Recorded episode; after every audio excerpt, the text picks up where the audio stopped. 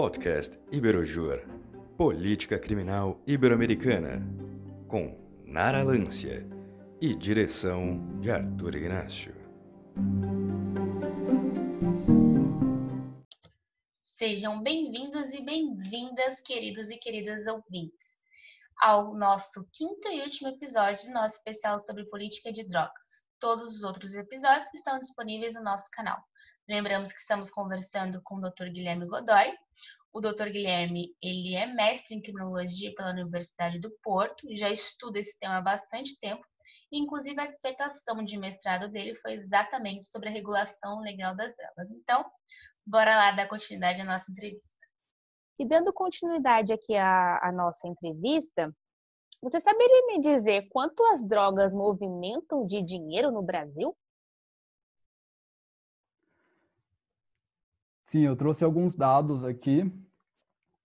É, só se, se você me permite eu me, eu complementar aqui um finalzinho da, da outra pergunta e sugerir é, uma entrevista recente que, que eu assisti, que acho bem interessante, traz dados muito atuais do Brasil sobre é, opiniões sobre legalização de todas as drogas ou não é, a entrevista do Roda Viva do professor Siddhartha Ribeiro, né, é neurocientista, e ele se refere ali à legalização de todas as drogas, mas num, num outro cenário como neurocientista, né? E, e, e, eu concordo com ele nessa nessa defesa que ele faz, por é, ele estar tá falando ali, por exemplo, é, daquela questão que eu falei da, da história do proibicionismo, né? Que as, algumas drogas que são ilícitas, antes de serem ilícitas, eram, é, eram receitadas por médicos né, para curar alguma, alguns transtornos, como ansiedade, depressão.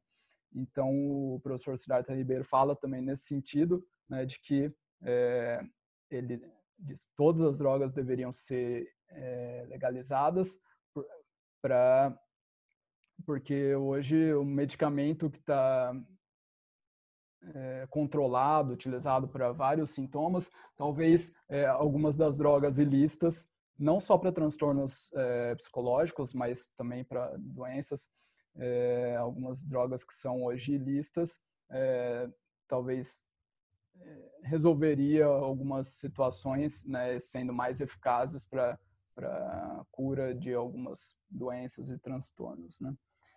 Então acho bem interessante, mas eu como como jurista ali é aquilo que eu que eu me falei anteriormente, né? De que é, uma primeiro baseado na, na regulação internacional, né? Nas convenções, eu falei dessa complexidade e também é, eu acredito que uma mudança é,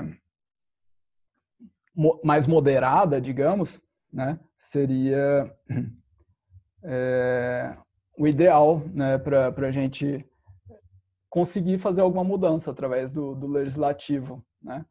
conversar com diferentes visões né? e, e, encontrar convergências entre diferentes visões, né? É, não sendo não adotando uma visão talvez mais extrema, né, é, oposta a uma visão extrema, né, isso nunca, talvez nunca chegue né, num, em algum lugar.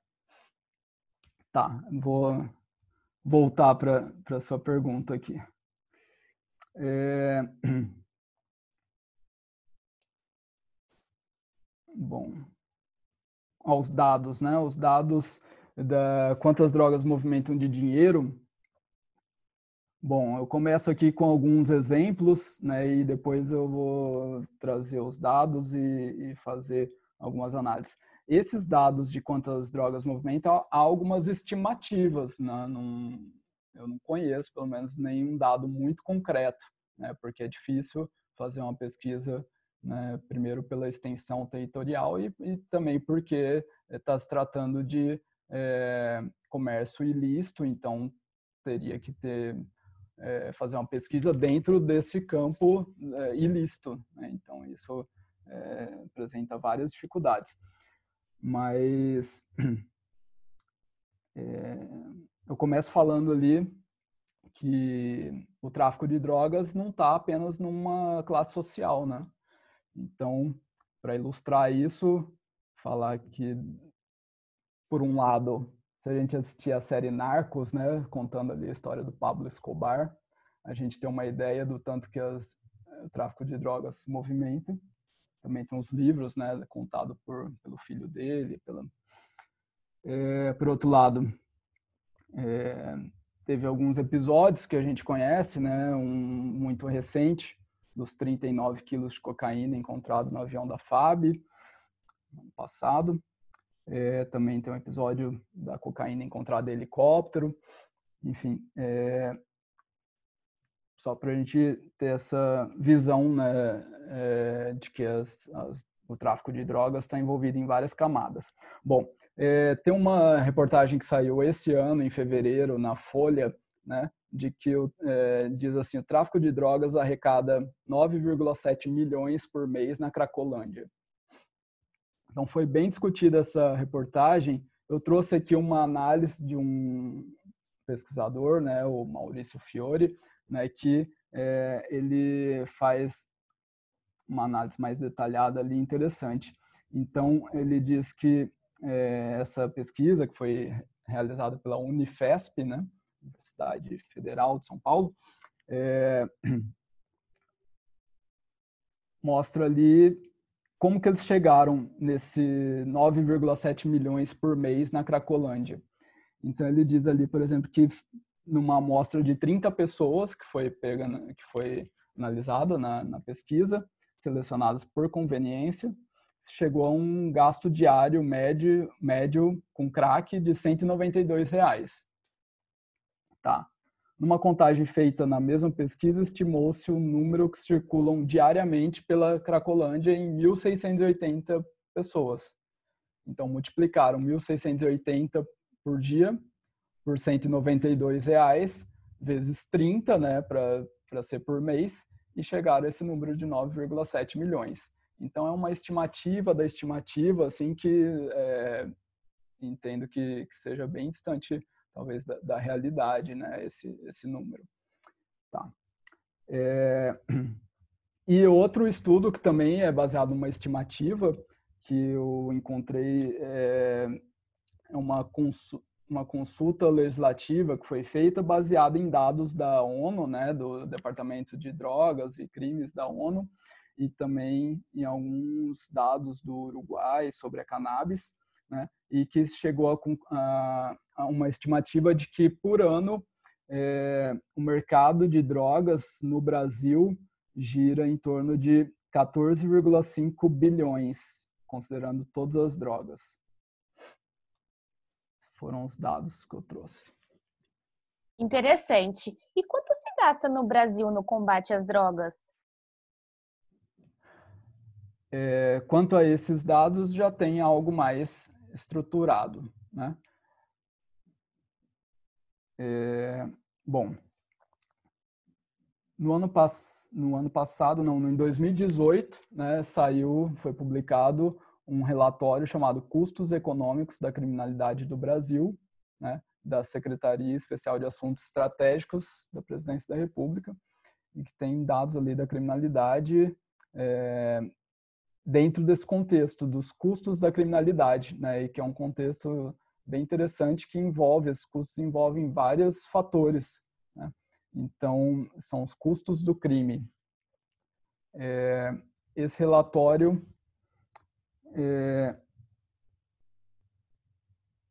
não está mais disponível na, na página oficial da, dessa secretaria, né? Então eu, eu trouxe, eu me referi a ele aqui para dizer que é, já foi feito um estudo recente e que seria é, interessante é, essa, essa abordagem é bastante interessante do custo do crime, que pode envolver o custo do policiamento, o custo que eu trago dados aqui depois é, desse, de algum desses outros. Então, o custo do policiamento, quanto custa para manter uma pessoa presa, né, encarcerada, é, o custo em geral da segurança pública, né? É, então, o custo do, do sistema judiciário, né, de uma, quando a pessoa é, é apreendida, passa pelo judiciário para é, quando tem uma ação penal, né? Então tudo isso envolve o custo do crime. Então é, um dado do CNJ é de, de que em média no Brasil, né, uma pessoa encarcerada custa para o Estado R$ 2.400 por mês. Nesse sentido, né, tem um, um, gráfico que é o Migalhas, né, o site jurídico Migalhas trouxe no ano passado, é, de que de quais crimes geram mais ocupação de vagas nos presídios brasileiros. Então, é, o tráfico de drogas, é, segundo esse esse estudo e outros, né, ocupa ali um terço da população carcerária no Brasil. Então, aqui ele trouxe o número de 220.284 presos por tráfico de drogas e associação para o tráfico. Então, um terço, porque a população carcerária gira em, em, em torno de 600 e poucos mil né, presos. Tá. É, então, R$ 2.400 por preso e tem 220 mil presos né, por tráfico de drogas.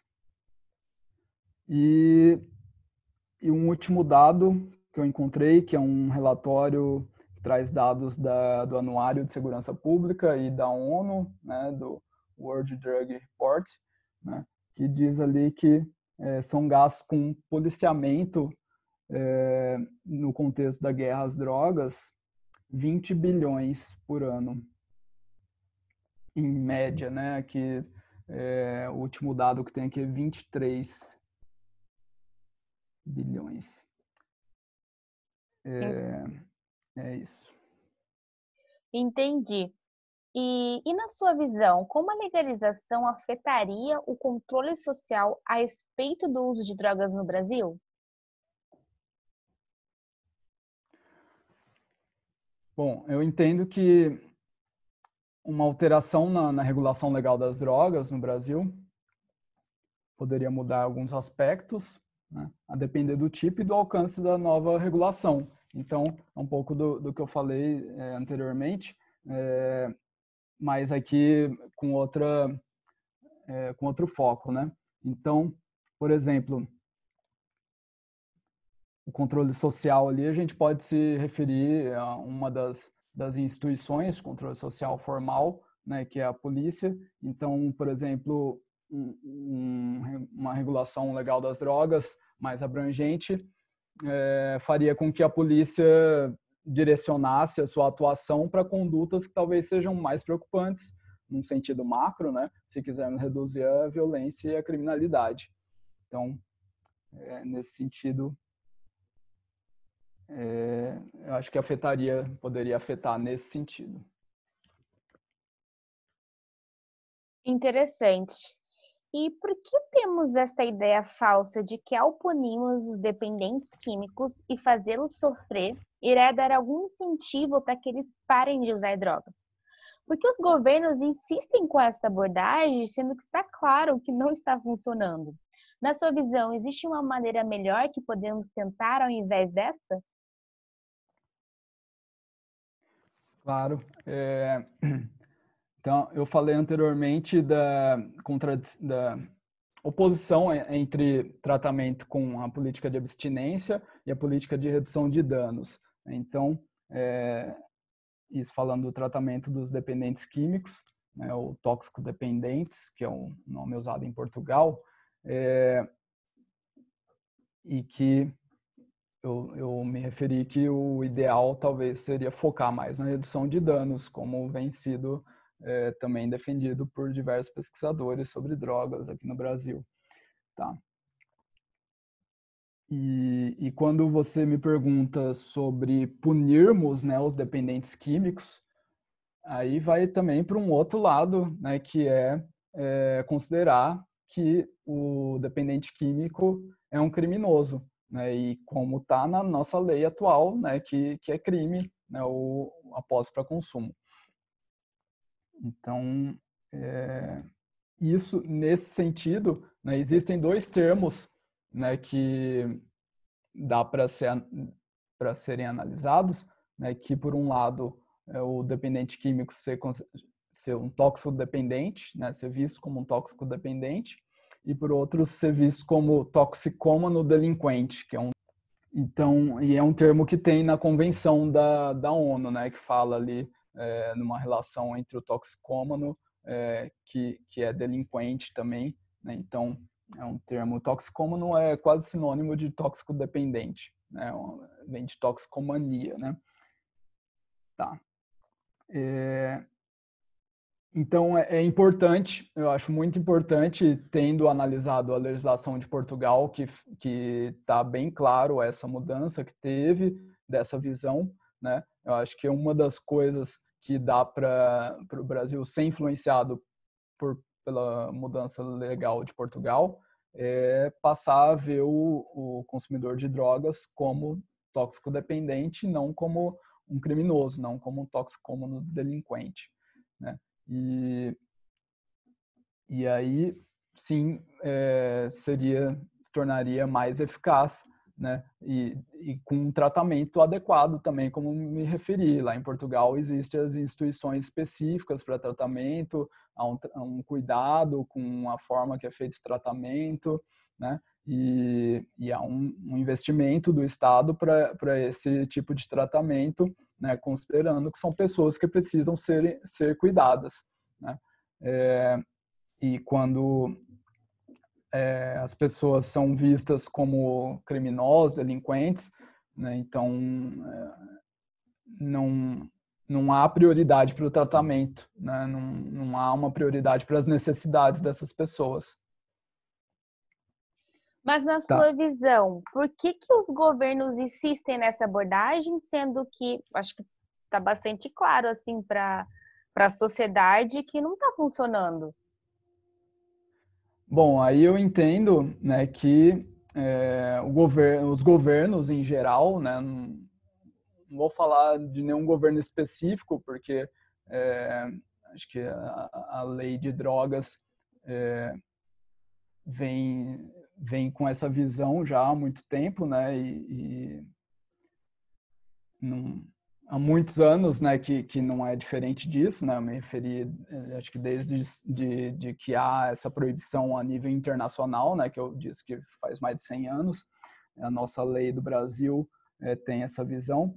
É, os governos talvez querem passar uma, uma imagem imediata de que solucionou algum problema, né? Então, dentro do seu mandato. Então, é, nesse sentido, eles buscam soluções, né? Como a solução que foi é, alterado no ano passado na lei de drogas, é, tentando é, fazer com que o tratamento, é, aparentemente, pelo menos, tenha tido um, uma atenção para o tratamento do, dos consumidores de droga, mas através de abstinência, né, e, e através de de internação compulsória, né, que também foi uma das, das mudanças, né, e, e, é importante então investir num tratamento adequado, né, um tratamento adequado, como me referi ao exemplo de Portugal nas CDTs. Uhum. Entendi. E ao fazer um estudo comparativo do Brasil com os outros países, na sua visão, em qual ponto o Brasil encontra-se mais atrasado em termos legislativos?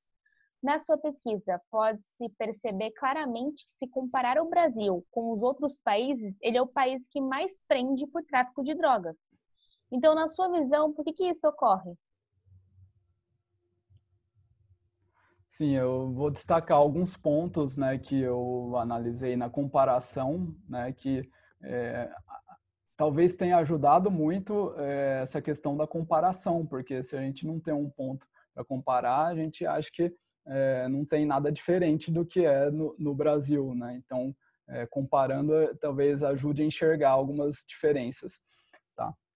Então, no Brasil, em termos legislativos, né, é, acho que um dos pontos de contraste entre o Brasil e os demais países que eu analisei, é, quanto à punição para o tráfico, é de que no Brasil a lei prevê punição igual, né, em regime inicial fechado e com penas altas, né, de 5 a 15 anos, e é um é, crime hediondo, né. Então, é, independente do tipo de drogas, que causam mais ou menos danos à saúde e da conduta específica entre as 18 condutas, né, os 18 núcleos do artigo 33, é, enquanto nos demais países que eu analisei há diferenças na lei nesse contexto, ou seja, é, a diferença para drogas que causam menos danos para a saúde tem penas menores, né, e e tem o contexto específico do, do, Uruguai, que acho que é o mais diferente, né? Que tem dois tipos de regime de, né, de privativo de liberdade e, e, um intervalo muito maior entre as penas, tá?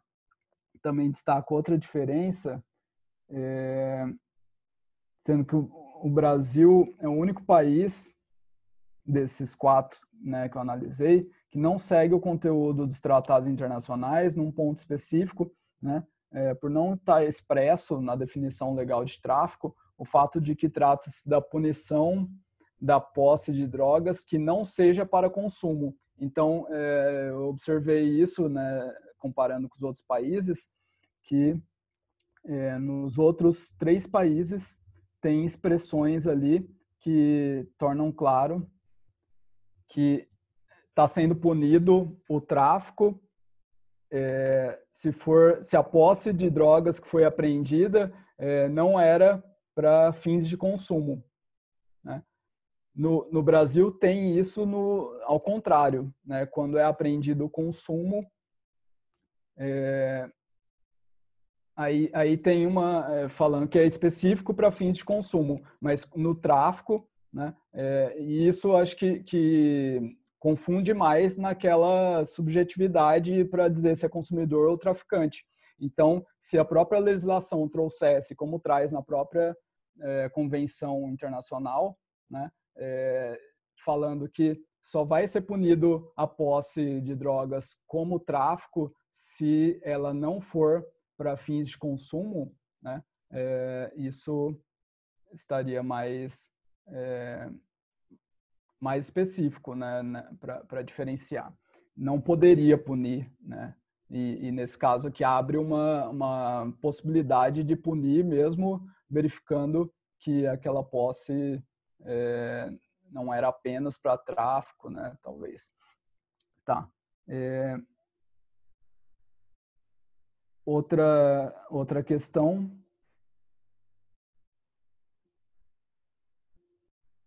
é, que em Portugal, por exemplo, tem uma lei, é, foi criada uma lei específica para tra tratar da, dos atos no âmbito do consumo. Né? E eu acho que é, seria interessante o Brasil ou criar uma lei específica, né? ou pelo menos na própria lei de drogas, é, tirado principalmente do capítulo que é chamado dos crimes. Né?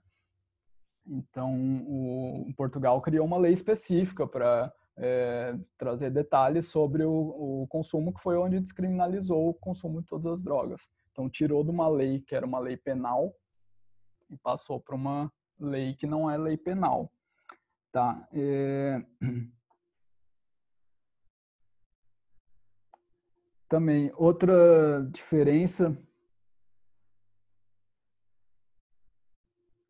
Aqui eu já falei um pouco também sobre é, a discricionariedade, né, e, e, os critérios objetivos, se seria ideal ou não, porque atualmente são critérios subjetivos para diferenciar tráfico de consumo, né, é, e, e creio que no Brasil, tendo em vista diversos fatores, né, então um dos fatores é a carga de trabalho do, dos juízes. Há um estudo né, da, de aspectos psicológicos que analisou juízes norte-americanos e verificou que quanto maior a carga de trabalho daqueles juízes, mais eles decidiam, é, talvez com uma, com uma visão de mundo diferente, né? com a visão mais conservadora ou mais liberal.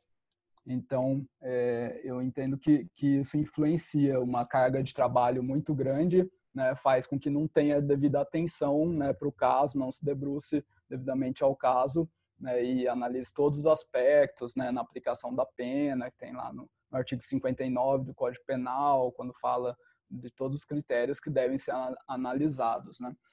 Tá. O outro aspecto, é, no Brasil também tem uma desigualdade social muito grande, né? Então, diferente dos outros países que eu analisei. É, talvez questões referentes ao garantismo penal, que eu me referi, né? Se, tá, é, se, se dá atenção ou não para os princípios constitucionais, né?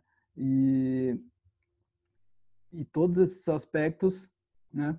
fazem com que haja maior seletividade, né? Como a gente comentou em outra questão, de grupos de acordo com talvez com de raça ou classe social a serem punidos por um lado, é, enquanto haja também, né, principalmente a questão da desigualdade que eu comentei, é, por outro lado, um investimento no, no, tráfico como forma de sobrevivência e manutenção da vida né, em, em determinados contextos, né, em comunidades. Então, é, tem toda essa problemática né, que deve ser observada e, e, a lei de drogas deve ser adaptada né, em cada país. Entendi. E Guilherme, para terminar a nossa entrevista, você comparou as leis e as estatísticas oficiais das instituições formais de controle sobre interdições para consumo e tráfico de drogas de Portugal, Espanha, Brasil e Uruguai, certo? E algum destes países seria, na sua opinião, um exemplo a ser seguido no Brasil? Vamos lá. É, bom, primeiro quanto ao termo ali, instituições formais de controle, eu vou falar um pouco. É, esse é um termo talvez mais específico da, da, dos estudos na criminologia, né? Então, é, eu analisei três instituições, existe um existe até um, um, uma explicação né, desse contexto do David Farrington, né, que ele fala do efeito funil, então, e ele fala dessas três instituições. E o efeito funil é quando entra no sistema penal, primeiro, a primeira instituição que tem contato é na polícia, aí depois vai afunilando, né? Passa para o judiciário depois para as prisões, é a última. E, e, vários fatores fazem com que, explicar rapidamente aqui, né? é, vários fatores fazem com que vai afunilando, porque nem todos os casos que entraram no judiciário é, vão para as prisões, nem todos os casos é, inicialmente que, que foram apreendidos para a polícia, chega no judiciário, porque pode ser arquivado. Pode, é, e aqui pula o Ministério Público, né, porque ele se refere às três principais instituições. Né, se a gente analisar de acordo com o processo penal, está faltando o Ministério Público. Mas é, falando desses três, e é, pode ser suspenso a, a, pena, pode ser absolvida a pessoa, não chega na prisão, né? Então, é, tem essa questão, tá? Então, são chamadas de instituições formais de controle, né? As instituições do Estado que, que são responsáveis pelo controle social? Então, tanto a polícia quanto os tribunais, quanto as prisões são instituições formais de controle e as informais seria ali família, igreja, escola, né, que são responsáveis ali por um controle preventivo da, criminalidade. Então, tem essa diferença. Tá. É... Bom, daí você me perguntou é, se algum desses países seria um exemplo a ser seguido. Bom, eu não considero que nenhum desses países seja é, totalmente um exemplo a ser seguido, né? É, a gente ouve muito é, falar que o Portugal é um modelo, né, a política de drogas de Portugal é um modelo para o Brasil. Né? Então, estaria afirmando que seria um exemplo a ser seguido pro, pelo Brasil. Bom, eu considero que a, é, o Brasil pode se inspirar em alguns elementos trazidos né, por esses outros países, né, nas suas legislações e até mesmo é, na aplicação da lei também. Né, e, então, nenhum desses países seria necessariamente um exemplo. Eu escolhi justamente países que têm diferentes formas de regulação, como eu mencionei na primeira pergunta, né? E para compreender essas diferentes formas e verificar os resultados que vêm sendo apresentados. Né? Mas não, não, não posso afirmar aqui que algum desses países é o modelo ideal para ser, e, e, muito menos é, para ser copiado simplesmente, né? porque cada país, cada sociedade tem características diferentes, tem culturas diferentes, né? costumes, é, políticas diferentes. Né? Então, é, essa é uma. É, dizer que, que se aplica a outro país é chamado de generalização. Né? Então, essa é uma das dificuldades de um estudo comparativo, né, na criminologia comparativa, é generalizar o resultado. Então, se eu dissesse ali que é, o resultado da análise de Portugal poderia ser generalizado para o Brasil, né? É, estaria é, generalizando esse, esse resultado dos dados que eu analisei. E isso é muito difícil por, por todas essas questões. Então, é, talvez alguns, alguns elementos poderiam ser trazidos de Portugal, inclusive, né? Eu nomeio aqui, por exemplo, é, algo necessário para o Brasil copiar de Portugal, né? É, é a construção de uma legislação baseada em estudos criminológicos e com a reunião de especialistas, né? Que lá foi feito um, algo chamado de estratégia nacional, né? Onde reuniu especialistas, teve democracia participativa, né? É, a população poderia opinar também, né? E, e depois disso é que construíram a lei, que é essa lei que descriminalizou o consumo de todas as drogas no ano 2000. Né? Então, é, isso eu considero que o Brasil poderia copiar né, essa estratégia nacional, essa reunião, e de certa forma é, foi feito recentemente no Brasil. Né? Então, eu vou citar como exemplo, né, e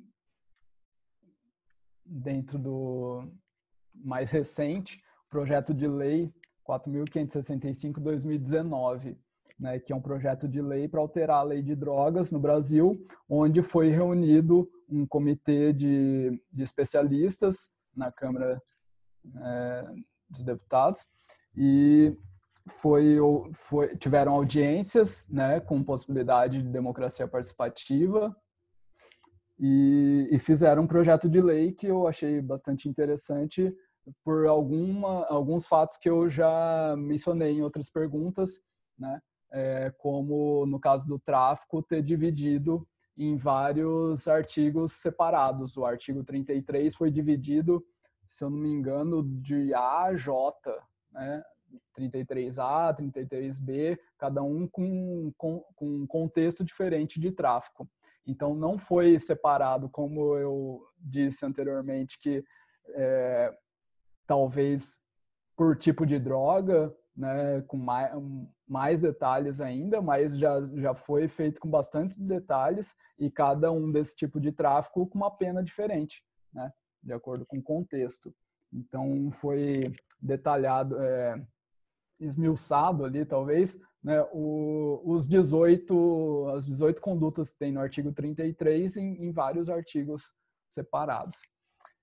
E também referente a, a onde acontecia o tráfico, né, tem várias situações que, que constaram nesses diferentes artigos. Também constaram ali quanto ao consumo, né, e, e nesse projeto sobre até mesmo sobre os fins medicinais do consumo de, de cannabis, né, e fins científicos também. Então, tem dispositivos específicos para isso. É, mas o principal aqui que eu quero destacar é isso, que reuniu especialista para discutir, para depois fazer uma, uma nova lei, uma, uma alteração na lei, né? Tá. É, então, eu considero que isso seja imprescindível para a reforma de leis penais, né? sempre se basear em estudos criminológicos e, e com a reunião é, de especialistas, quando especialistas que eu falo, é, especialistas no tema específico, né? Então, especialistas sobre drogas de dif diferentes ramos. Tem é, nesse comitê aqui do Brasil tem médico, tem jurista, né? Tem é, gente que entende de drogas em diferentes contextos. E como foi feito também em Portugal, tinha criminólogo, tinha jurista, tinha é, várias é, várias áreas. Tá? Bom, então, e, e, essa, e também friso aqui que essa maneira né, de é, reformar uma lei penal deve ser estruturada, planejada e concreta, né, e observado todo esse, esse ritual dessa, com essas características. Tá? É, e outra inspiração ainda da lei portuguesa né, é que lá passaram a dar uma atenção especial à forma como é feito o tratamento. Então, isso eu já falei anteriormente, né, do tóxico dependentes e também diferenciando é, os não tóxico dependentes, deixando claro que esses não podem ser rotulados como toxicômanos delinquentes. Tá? É, e, e um, uma influência dos países hispânicos que eu analisei, né, é, essa e que não tem em Portugal, né? É, é essa diferença do, do consumo em ambiente público e, ambiente privado.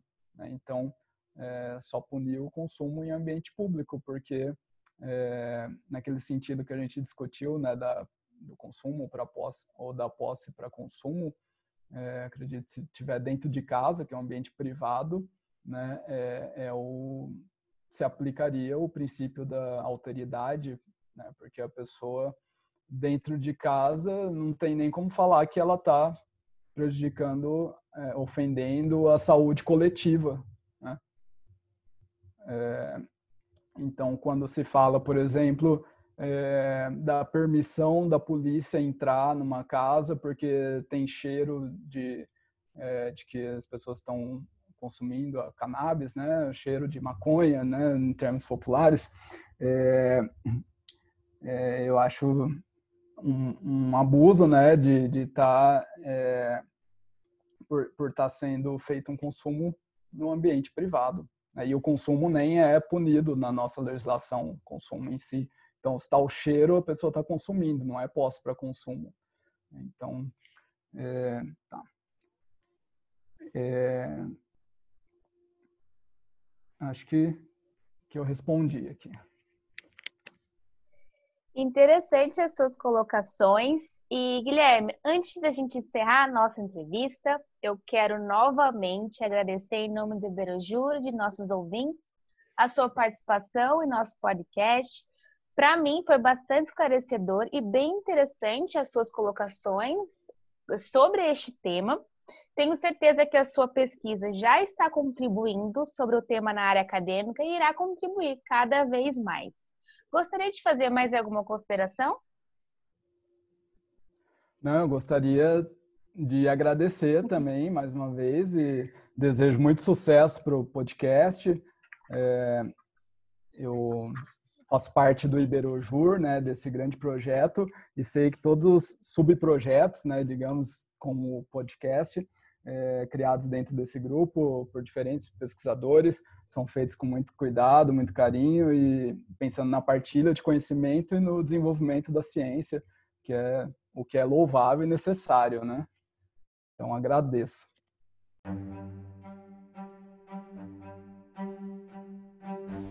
Este foi o quinto e último episódio do nosso especial sobre política de drogas. Caso você esteja chegando aqui agora, Todos os episódios deste especial estão enumerados. Basta procurar no nosso podcast. Além do mais, caso queira nos seguir nas redes sociais, basta procurar por Iberaju. Estamos no Instagram, Facebook, LinkedIn e Twitter. Nessas plataformas você poderá ficar a par de todos os nossos eventos. E nos vemos no próximo episódio. Até mais!